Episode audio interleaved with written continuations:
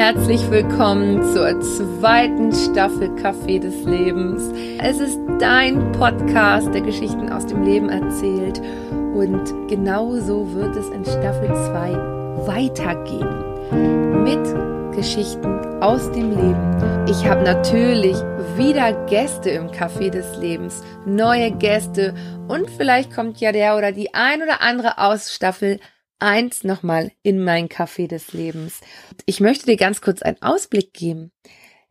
Ich werde über Selbstsabotage sprechen.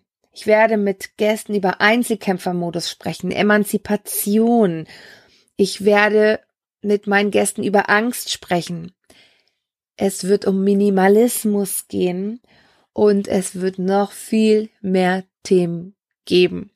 Ich freue mich so sehr, dass du in Staffel 2 dabei bist und dass wir, meine Gäste und ich, die Geschichten des Lebens mit dir teilen dürfen.